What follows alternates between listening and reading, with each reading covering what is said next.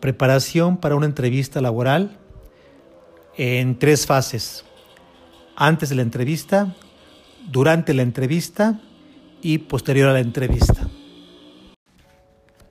Muy bien, la primera fase de la entrevista, que es la antes, o sea, anterior a la entrevista, primer punto, conocer a la empresa y también la dirección de esta, en donde el candidato va a acudir a la entrevista.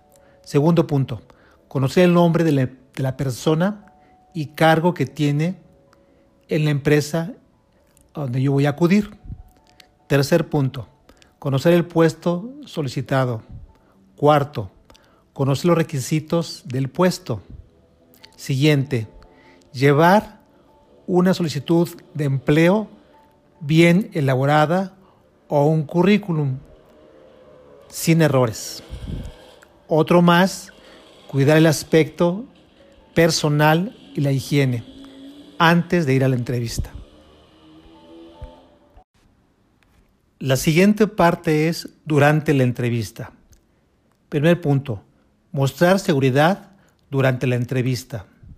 No contestar si la pregunta no se entendió claramente y solicitar nuevamente que se aplique la pregunta. Posterior, utilizar de ser necesario los datos que se pusieron en la solicitud de empleo o en el currículum.